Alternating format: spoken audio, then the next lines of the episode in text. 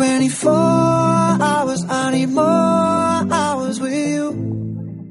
todos. Bienvenidos a un nuevo programa en Radio Viajera. Nosotros somos Oscar y Silvia de Seguir Viajando y nos podéis encontrar a través del canal de YouTube de nuestro blog, seguirviajandoblog.com y también en las redes sociales bajo el mismo nombre de Seguir Viajando. En los programas encontramos, eh, al igual que en la temporada anterior, pues consejos de viaje, experiencias y vivencias personales. Os contamos qué hacer en distintas ciudades de diferentes países, de continentes también.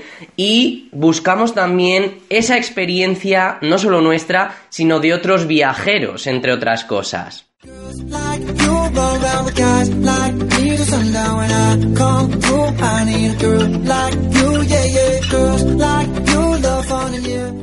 Bueno, y en este episodio, Oscar, ¿qué vamos a contar? A ver, Pues vamos a ver el viaje más reciente que hemos tenido, que la verdad ha salido a pedir de boca.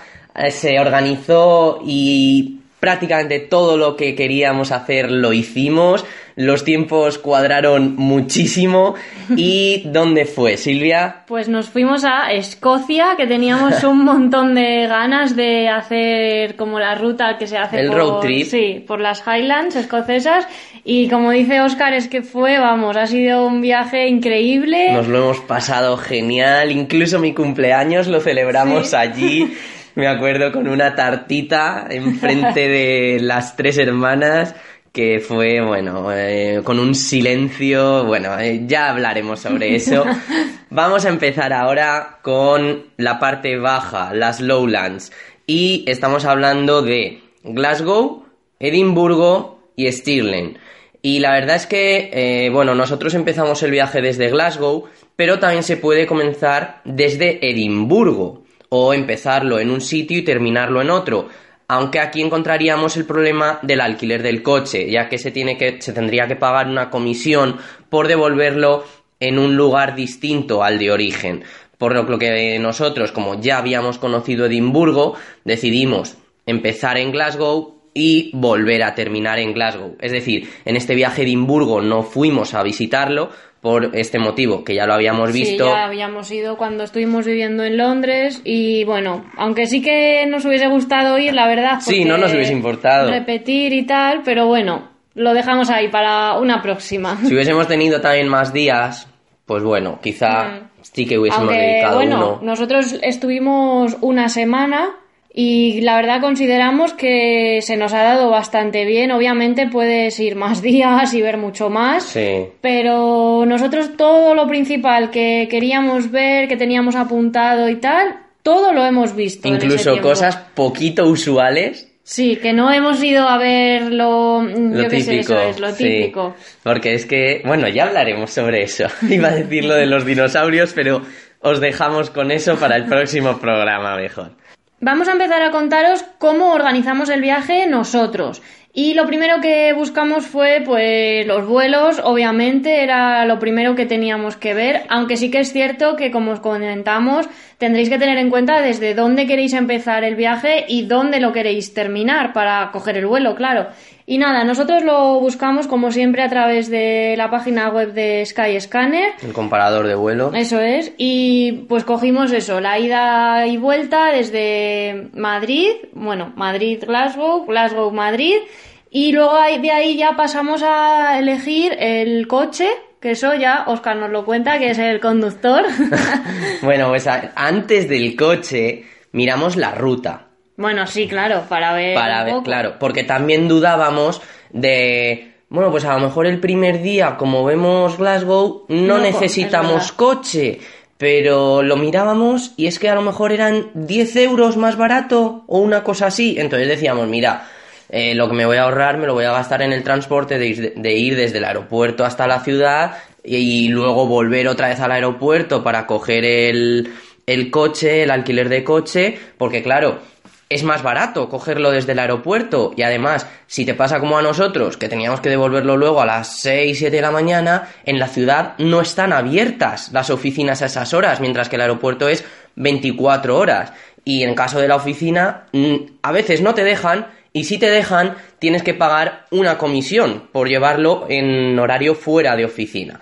Pero bueno, El tema es que nosotros organizamos la ruta y decidimos que lo mejor era coger el coche desde el minuto cero.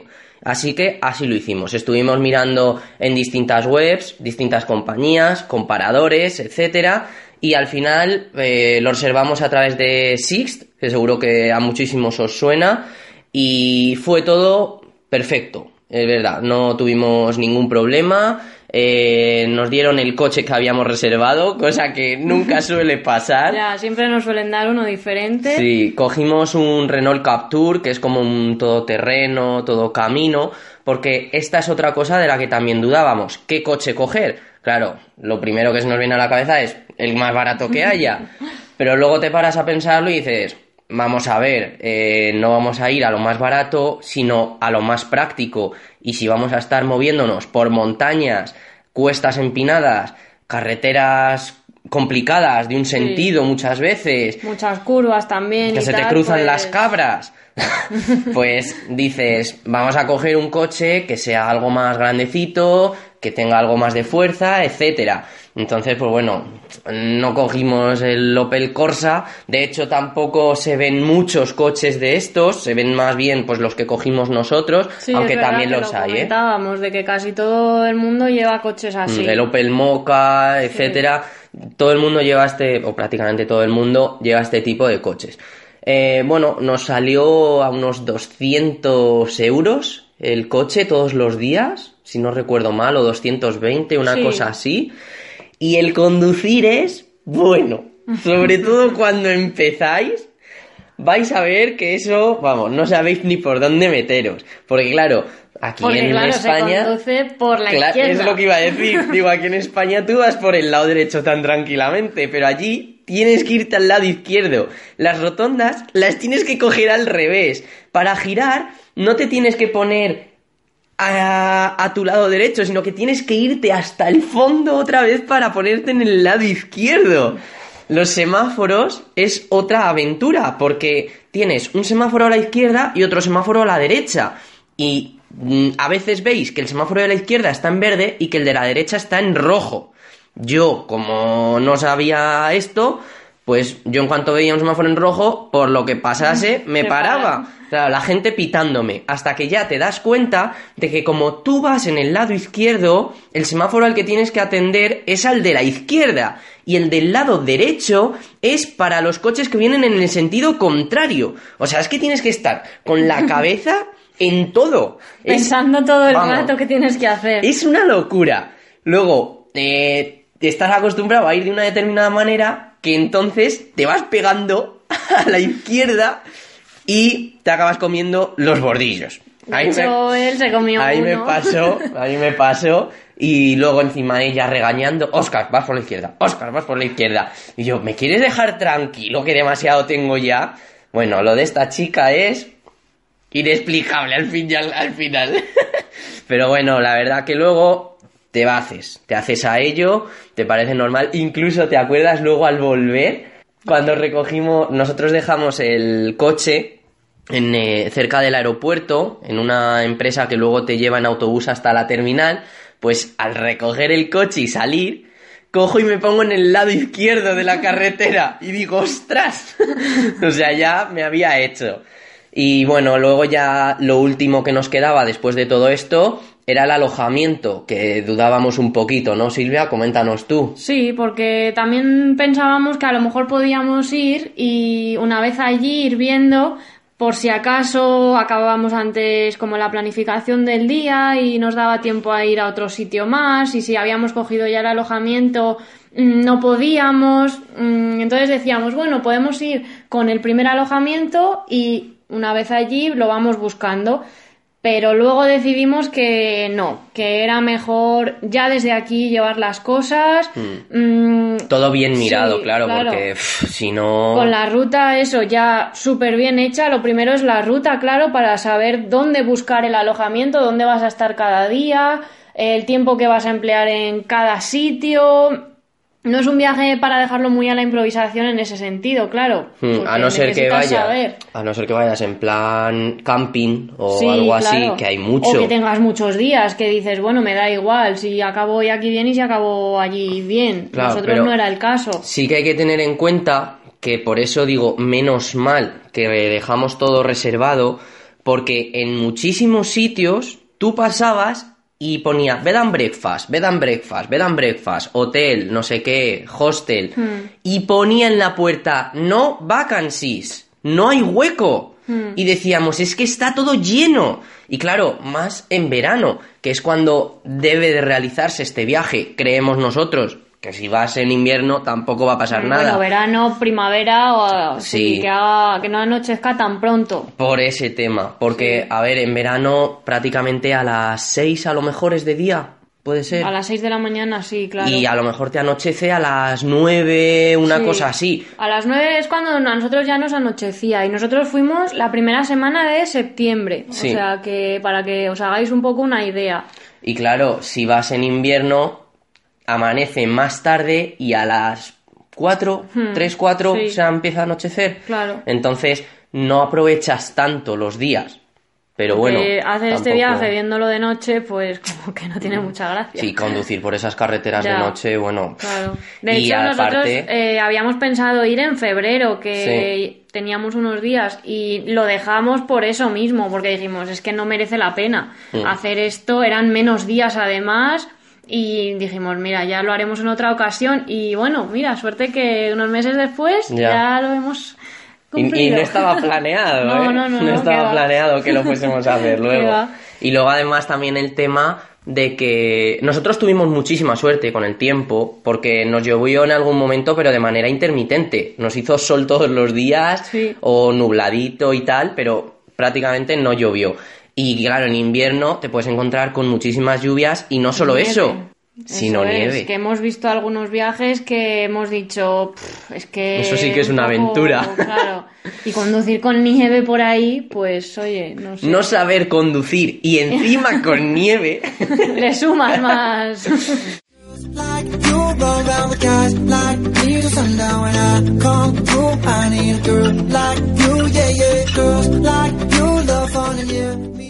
Bueno, y volviendo al tema del alojamiento, pues lo buscamos, mm, más bien nos hemos eh, alojado en apartamentos de Airbnb, porque consideramos que es lo más fácil para, por si yo que sé, también tenemos que cocinar o cosas así. Por ahí también, mm, básicamente es esto, porque hoteles hay menos, claro. Sí. Son más eso, a lo mejor lo de Bed and Fresh- ah, Bed and breakfast. y los hoteles, además, suelen ser muy caros. Ya los apartamentos, en algunas ocasiones, nos han parecido caros. Por ejemplo, en la isla de Sky, uno nos costó, que estaba súper bien, vamos, no podemos decir nada y, y lo vale, pero valía 110 euros, una cosa así. Sí, es Luego un sitio caro. Luego en Glasgow nos ha costado 30. Claro, o sea, mirad qué bueno, diferencias. pues se compensa. Pero los hoteles, muchísimo más caros. O sea que es algo que, bueno, tenéis que mirar vosotros y nada más, lo que más os cuadre. Y los lugares en los que nos hemos alojado, pues han sido en Glasgow, al ir, el primer día, que decidimos ver la ciudad de Glasgow. Luego Inverness, que fue cuando ya entramos a las Highlands. Luego, si no me equivoco, fue en For Augustus. Sí, fue For Augustus. Después ya estuvimos por la isla de Skye, que dormimos en Dunvegan. Luego volvimos y dormimos en Fort William. Y lo último fue dormir en Glasgow otra vez. no sé si me dejó cerquita de algo. Glasgow, que era más bien, eso era un, no me acuerdo, un pueblecito, ¿no? Sí, no era Glasgow, Glasgow, porque era... Pillaba más cerca del aeropuerto. Sí, era Pais- Paisley o algo Sí, así, algo así. si no me equivoco. No me acuerdo ahora. Sí, estaba nada, a cinco minutos del aeropuerto, entonces dijimos, ¿para qué vamos a ir a Glasgow cuando ya hemos estado, además que llegamos por la noche? Sí, Porque claro, salía- antes aprovechamos todo el día y el, y el avión salía a las 6 de la mañana Claro, o había que 7. ir a dejar el coche y todo. Claro, y dijimos, entonces pues buscamos mejor. algo más práctico en ese sentido. Bueno, y ahora ya vamos a pasar a contaros qué hacer en estas ciudades que os hemos comentado, que es lo primero que os vamos a comentar, porque lo demás lo hablaremos en el siguiente, para dejaros ahí un poco con la intriga. y en primer lugar vamos a deciros de Edimburgo, que aunque como hemos dicho no hemos ido... Mm, en este viaje. en este viaje, bueno. Eh, vamos a deciros así un poco lo principal, mm, aunque la verdad es que ya lo comentamos en otro anterior que hicimos sobre un, como un, viaje, por, Reino Unido en un capítulo de la, en un episodio de la temporada anterior, ya lo hablamos, pero bueno, vamos a recordar algunas cosillas. Silvia, cuéntanos. Pues lo que podéis ver en Edimburgo sería el monumento a Scott, que es de estilo gótico, de corte victoriano y está erigido en honor al escritor escocés mm, Walter Scott.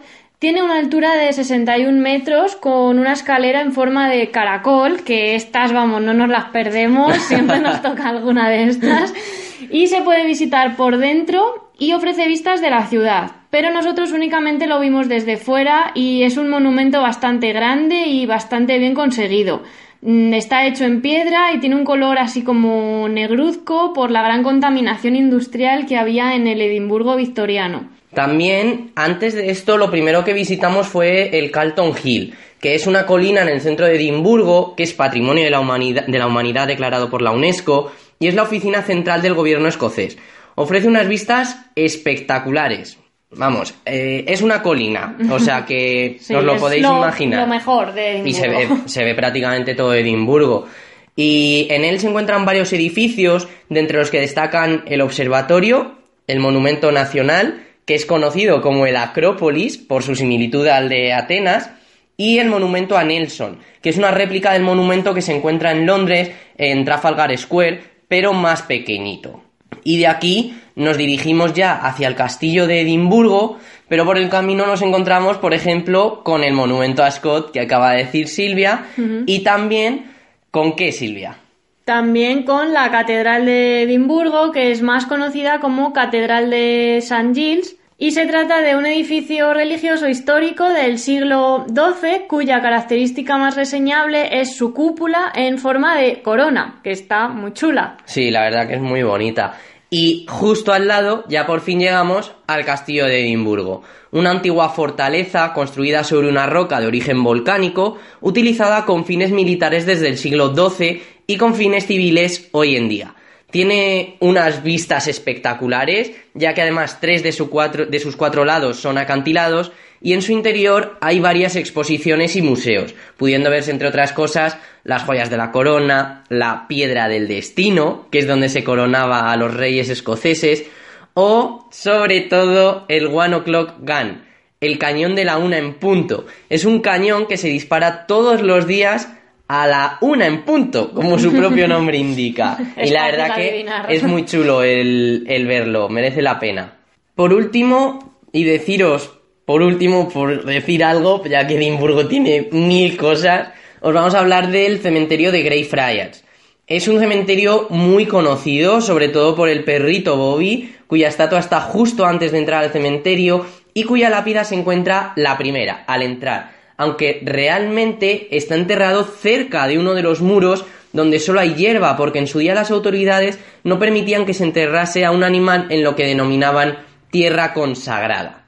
Y diréis, ¿pero quién es el perrito Bobby? Pues es un perro muy conocido en Edimburgo en el siglo XIX porque, según se cuenta, permaneció junto a la tumba de su dueño hasta que murió. Se dice que así estuvo 14 años, representando así la fidelidad hacia este, que era un policía que trabajaba como vigilante nocturno y que falleció por tuberculosis y fue enterrado en este cementerio. Y este cementerio es muy conocido, aparte de por esta historia, porque en él se encuentran enterradas personalidades muy conocidas, pero también porque algunas de las lápidas es de donde J.K. Rowling, la escritora de Harry Potter, sacó algunos de los nombres para sus personajes de las novelas. Si pasas por el cementerio puedes encontrarte perfectamente con la tumba de Thomas Riddle o con la de William McGonagall, de donde sacó a la profesora McGonagall, Además, en uno de los bares que hay al lado es donde la escritora comenzó a escribir sus novelas. Es súper curioso. ¿Quién le iba a decir el éxito que tendría años más tarde, verdad? Mm, Vamos, que si se lo dicen ni se lo cree. Increíble, vamos, y después de tantos años y que hoy en día siga con el éxito que tiene y todo, es, vamos, alucinante. Pero la verdad que merece la pena. Como fan, eh, tengo que decirlo. Y ahora vamos a seguir hablando de Glasgow, que es desde donde empezamos nosotros nuestro super viaje. Aquí empezamos ya a contaros lo nuestro. que el otro también era nuestro, pero no de ahora. Pero no de ahora. Glasgow quiere decir querido lugar verde y puede presumir de contar con más de 90 parques y espacios verdes. Además, debido a la cantidad de eventos musicales que tienen lugar en la ciudad, la UNESCO le concedió el título de Ciudad de la Música. Antiguamente, Glasgow fue considerado burgo real de origen victoriano e industrial y es la ciudad más grande de toda Escocia, aunque no es la capital del país en beneficio de Edimburgo. Su archienemiga. El patrón y fundador de Glasgow fue San Mungo, cuya tumba fue un lugar de peregrinación tras su fallecimiento en el año 613, motivo por el cual se levantó a su alrededor la High Kirk of Glasgow, de carácter medieval, conocida como la Catedral de San Mungo, cuyas obras tuvieron lugar entre el siglo XII y el siglo XV, y de esta catedral destacan sus contemporáneas vidrieras, en especial la Millennium Window, pero también los luminosos pasillos con aquellos otros en los que apenas entra la luz.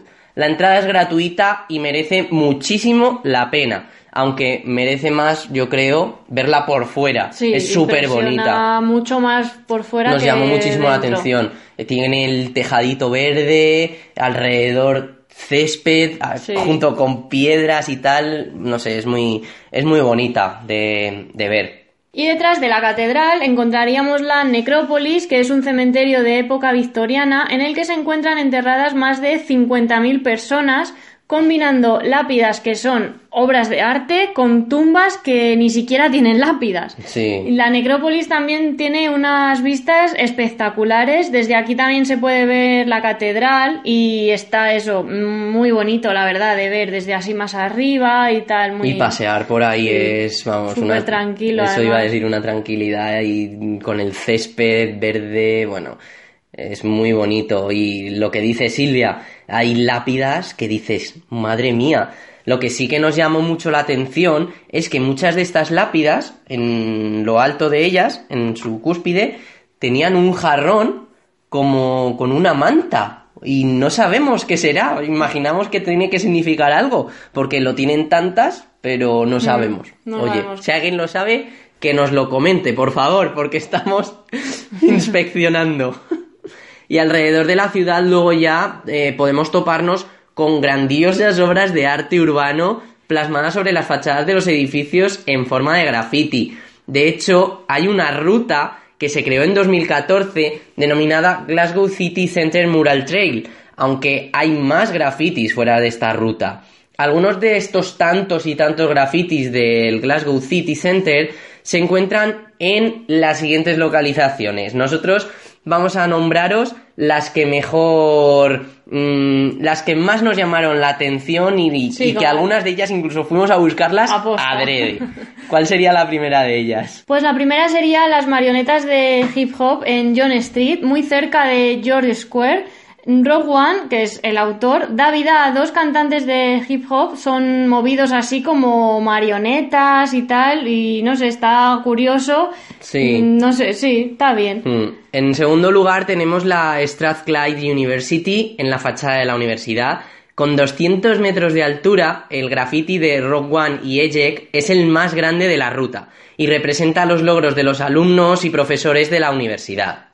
Luego nos encontramos también con San Mungo en High Street. Es uno de los más bonitos de la ruta para muchas personas. Se dice que el nombre de este graffiti, obra del australiano Smooth, viene porque San Mungo obró el milagro de resucitar a un gorrión, hecho que podría ser mm, considerarse representado en el petirrojo del mural. Mm, La verdad que os aconsejamos que veáis esto en internet y tal para que podáis ver Sí. las fotos porque así dicho no es igual que verlo. Sí, es, es muy bonito, la verdad. Sale un pájaro por arriba, luego tiene el petirrojo este del que habla Mm, Silvia. sí. Es muy chulo. Vamos, es que en realidad todos ellos Sí, es que son impresionantes. la pena. Y además enormes, son gigantescos. Ocupan, no es un trozo de la fachada del edificio, es toda la fachada del edificio. Y es increíble. Vamos a continuar y en cuarto lugar tenemos el Philo Glasgow Residence en Nygram Street y en el SMAC plasma a aquellos otros residentes de Glasgow, que son la flora y la fauna. Otro muy chulo, ¿cuál es, Silvia? El taxi más económico del mundo en Mitchell Street. Eh, Este nos costó un poquito verlo, aunque luego resulta que lo teníamos al lado y que habíamos estado pasando Fue increíble. varias veces por su lado, o sea, tela. Un dato curioso es mm, la matrícula del taxi en la que se puede apreciar el nombre del autor de la obra, Rogue One también, que parece ser que ha hecho bastantes. Luego encontraríamos otro mural que se llama Cariño he encogido a los niños, lo siento, en Mitchell Street. Este graffiti es del mismo artista que el mural de San Mungo, Smug. Eh, es como si de una película se tratase. Una madre que ha encogido a sus hijos trata de buscarlos con una lupa. Si os alejáis un poco y una persona se coloca entre sus dedos, puede resultar una foto bastante graciosa. Nosotros lo hicimos y poníamos a Silvia ahí mientras le cogía a la mujer y la verdad que está bastante chulo. Eh, Además hacía como que le estaba cogiendo, gritando y demás y quedó, quedó muy graciosa, que sí. Sí, estaba bien. La séptima, ¿cuál sería, Silvia? Sería El poder del viento en Mitchell Street también. En esta obra, Rogue One trata de resaltar la importancia de las energías renovables a través de una mujer que sopla un diente de león, deshaciéndose el mismo en pequeños molinos de viento. Es Esta es, supercurioso. mm, un poquito más pequeña también, eh, pero está muy bien. Sí, y bueno, hay muchísimas más, pero tampoco vamos a alargarlo y preferimos incluso que os vayáis vosotros a Glasgow y que hagáis la ruta. Y bueno, hablando ahora de más así del centro de Glasgow, mm, lo ubicamos en Merchant City, centro comercial de la ciudad y más concretamente en George Square, representación del optimismo y racionalidad de la época victoriana gracias a su arquitectura y a sus estatuas de personalidades ilustres. En esta plaza se encuentra también el, el Palacio del Ayuntamiento, el City Chambers, que ocupa todo el lateral de George Square y cuyos frisos o, bandas colocados a los pies de la reina representan los cuatro estados de Gran Bretaña, Escocia, Irlanda, Inglaterra y Gales. Como curiosidad, por aquí encontramos pequeños puestecitos azules que son tiendecitas o puestos de perritos calientes, pero en realidad son antiguas comisarías de policía. Esto a muchos os sonará también al Doctor Who, cuando se, donde se pueden ver estas cabinas de policía. Y pues lo que dice Silvia, eh, aunque esté más masificado en el centro de la ciudad, también se encuentran en los alrededores. Por ejemplo, en la catedral había una, etcétera, que vendía, no sé si eran revistas o qué Sí. era. Pero bueno, la verdad es curioso que eso tan pequeñito, porque es que tendrá un metro cuadrado, es que no tendrá más, que fuesen comisarías de policía. Es increíble cómo todo al fin y al cabo va evolucionando, ¿no? Y en la Royal Exchange Square, al final de Ingram Street, se erigió en el 1844 frente a la Gallery of Modern Art la estatua ecuestre del primer duque de Wellington, representación del poderío militar británico. Es usual encontrar la estatua con un cono de tráfico en la cabeza desde los años 80, símbolo del mensaje que pretenden dar los ciudadanos bajándole los humos aristocráticos. Y el día pues lo acabamos durmiendo como lo acaba todo el mundo y nos levantamos para ya dirigirnos hacia Stirling que está ubicada en una empinada colina. Es la antigua capital del reino escocés y tenía la denominación de Burgo Real hasta que en el año 2002 se le consideró ciudad con motivo del 50 aniversario de la monarquía Golden Jubilee o aniversario dorado de la reina Isabel. Nosotros aquí el coche lo dejamos en un parking, por así decirlo de alguna manera, que fue en una bolera y es un parking abierto, aunque la bolera esté cerrada. Está a 20 minutos a pie del castillo y sí que es cierto que pone un cartel únicamente para mm, clientes de la bolera, pero nosotros lo dejamos allí y cuando volvimos al final de la tarde estaba allí otra vez. O sea que imaginamos que no hay ningún problema. Stirling se encuentra, no sé si fue una hora y media o algo así, desde Glasgow. Sí, no fue mucho. Más o menos, está relativamente cerca. Y una de las principales atracciones turísticas es el castillo de Stirling, construido sobre la cima de The Castle Hill, un pico de origen volcánico, a 750 metros de altura y rodeado por acantilados en tres de sus lados, lo que le convertía en un lugar prácticamente inexpugnable. El castillo está catalogado como monumento nacional y sus edificios principales datan de los siglos XV y XVI, aunque hay otros también del siglo XIV. A principios del siglo XIV, las tropas inglesas del rey Eduardo I asediaron el castillo durante las guerras de la independencia escocesas, y según los historiadores fue aquí cuando Warwolf, un gran lanzapiedras, fue utilizado por primera vez. Y la otra gran atracción turística, sin ninguna duda, sería el Monumento Nacional William Wallace. Es una torre de 5 pisos de altura y 246 escalones, construida gracias a una campaña de recaudación de fondos que conmemora la figura del guerrero escocés del siglo XIII, William Wallace, quien luchó contra el rey Eduardo I de Inglaterra en la Guerra de la Independencia Escocesa. Nosotros no fuimos aquí porque estaba bastante lejos, pero sí que se ve desde el castillo, por ejemplo. Sí que sí, sí que se dice también que es muy aconsejable ir porque tampoco tiene mucho la ciudad que ver, pero bueno, nosotros lo vimos eso desde el castillo. Sí, no, no llegamos ahí. Y no porque había que coger ya el coche otra vez y dijimos, mira, mejor lo dejamos. Sí.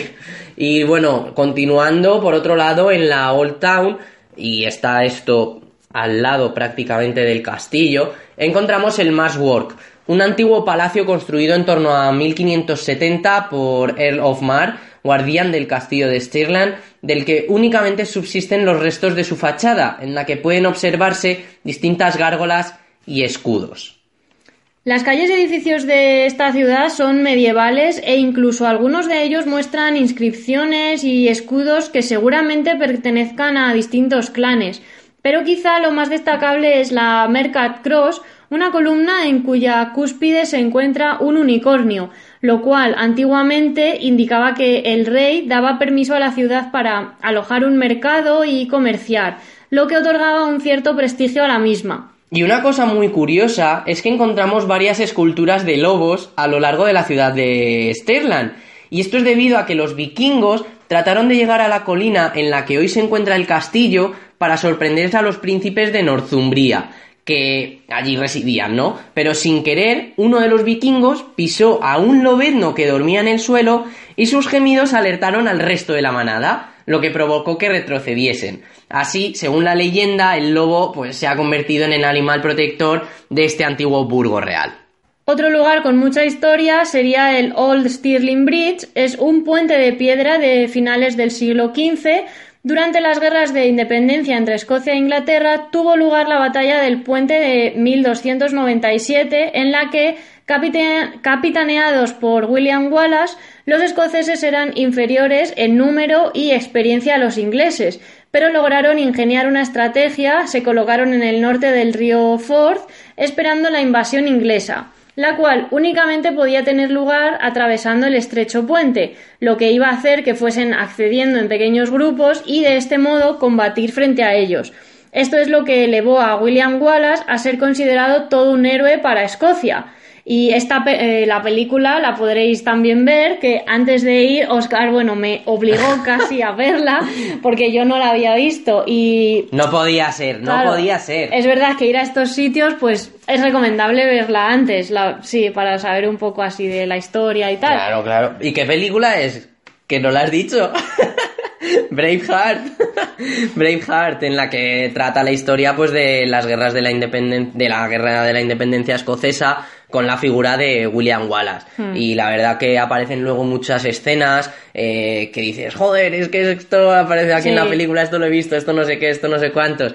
Y el puente de Stirland, el viejo puente, es uno de esos lugares que aparecen en esta película y que no se puede perder. Nosotros consideramos que un día es suficiente para ver esta ciudad y quizás también para ver mm, Glasgow. Por ejemplo. Edimburgo sí. que necesita más días. Nosotros estuvimos... Un fin de semana. mm, Sí, eso iba a decir dos noches y bueno, está bien. Mm, Sí que nos sorprendió muchísimo Glasgow, quizá porque íbamos con la idea de que no nos iba a gustar, y es porque todo el mundo nos decía que era una ciudad muy fea, muy industrial, Que no tenía nada, sí. y nos sorprendió muchísimo, o sea, yo volvería. Sí, la Me verdad encantó. es que nos gustó bastante. Me encantó. Una ciudad, mm, no sé, como muy bonita y tal. A ver, mm, como es decimos muy victoriana, muy victoriana, ¿verdad? Sí, eso es. Como decimos, es para estar pues un día, no mucho más, como mucho dos.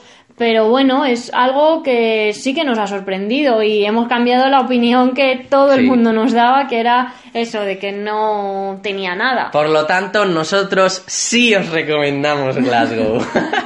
ya tenéis otra opinión distinta. Y bueno, esto sería eh, el tema que queríamos tratar hoy, la zona baja de Escocia, las Lowlands, y en el siguiente episodio trataremos las Highlands, comenzando desde Inverness, que es la puerta de acceso, digamos, pero que ya lo veremos en el próximo episodio.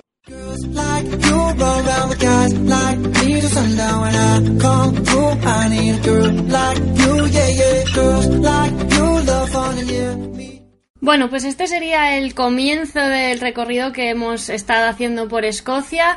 Y antes de despedirnos, queremos dejaros con una pequeña recomendación de otra viajera, de Rebeca de Viajeros 3.0, que nos va a contar una breve así recomendación suya de este viaje. Vamos a escucharla.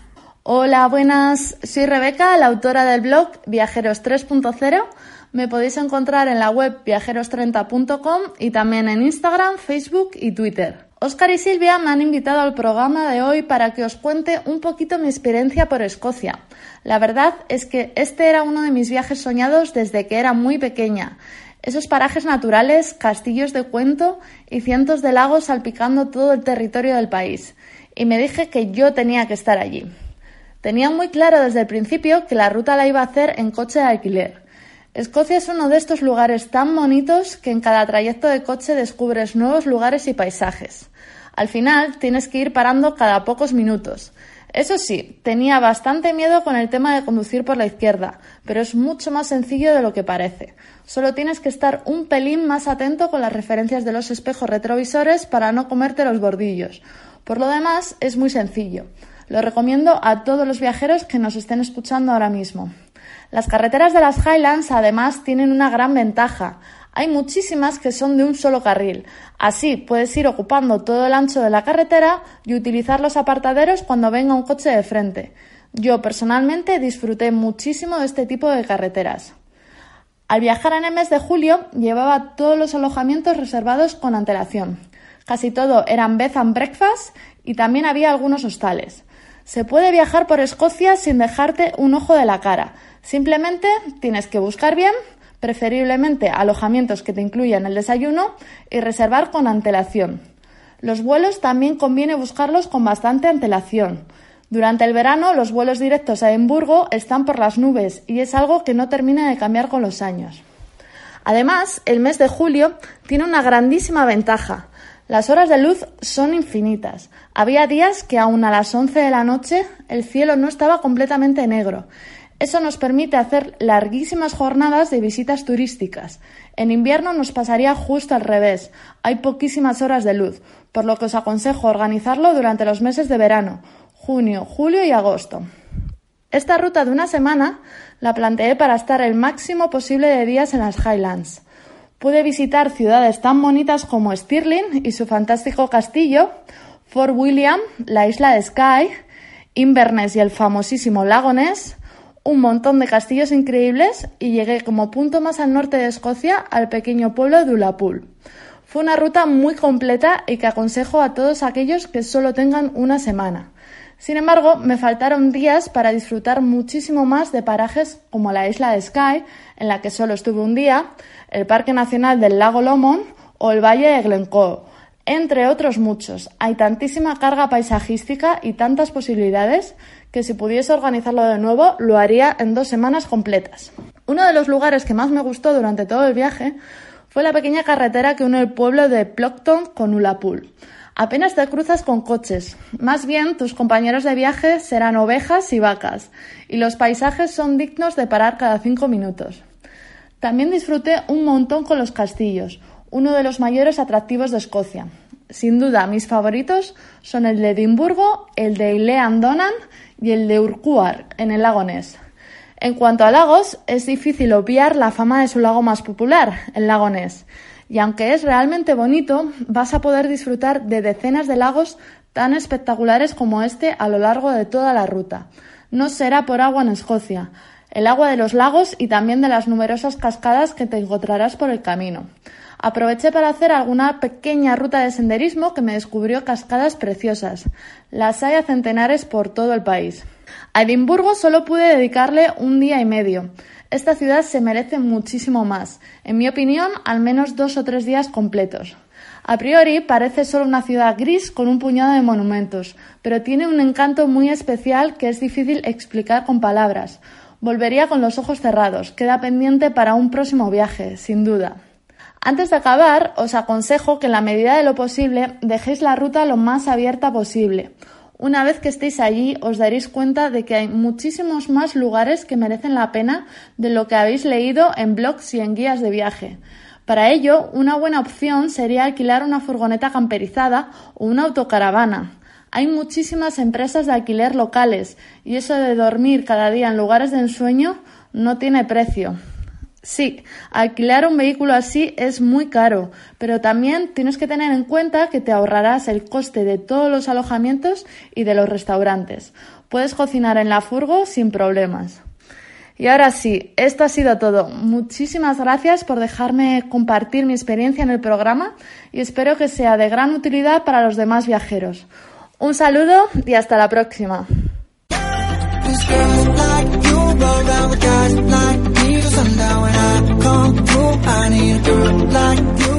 Y nada más, solamente nos queda agradecer a Rebeca su participación, que nos haya contado un poquito su experiencia, que además es muy, muy, muy parecida a la nuestra, diciendo también lo de que es muchísimo mejor ir en verano por las horas de luz, ha visto también un poquito los mismos sitios que nosotros. También hemos de decir que la hemos pedido consejo para este viaje porque vimos su blog y tal y nos llamó bastante la atención, era bastante lo que nosotros queríamos hacer.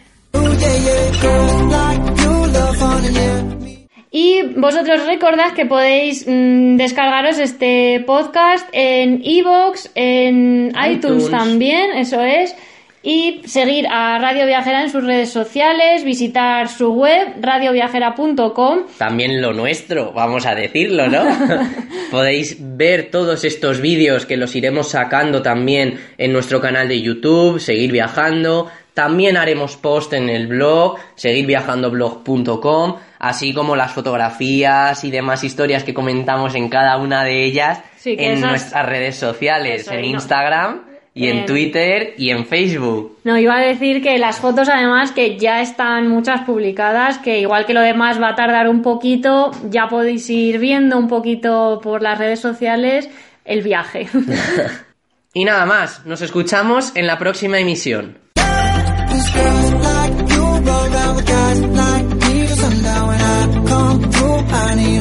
like